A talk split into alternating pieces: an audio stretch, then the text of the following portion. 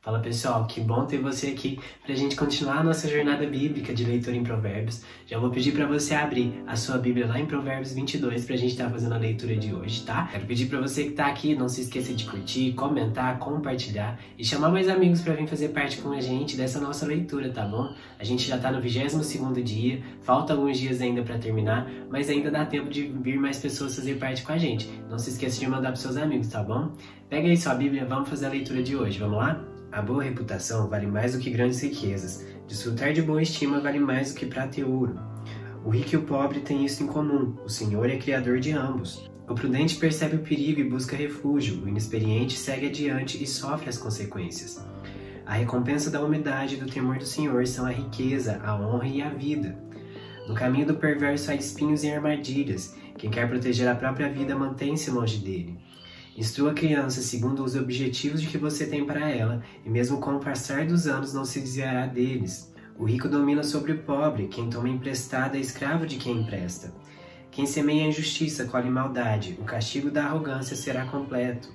Quem é generoso será abençoado, pois reparte o seu pão com o pobre. Quando se manda embora o zombador, a briga acaba, cessam as contendas e os insultos.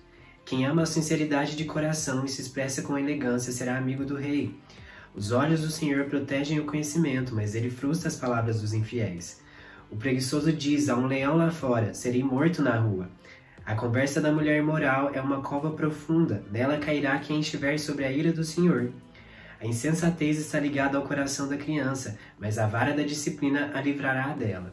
Tanto quem oprime o pobre para enriquecer-se, como quem faz cortesia ao rico, com certeza passarão necessidade. Preste atenção e ouça o ditado dos sábios e aplique o coração ao meu ensino. Será uma satisfação guardá-los no íntimo e tê-los todos na ponta da língua.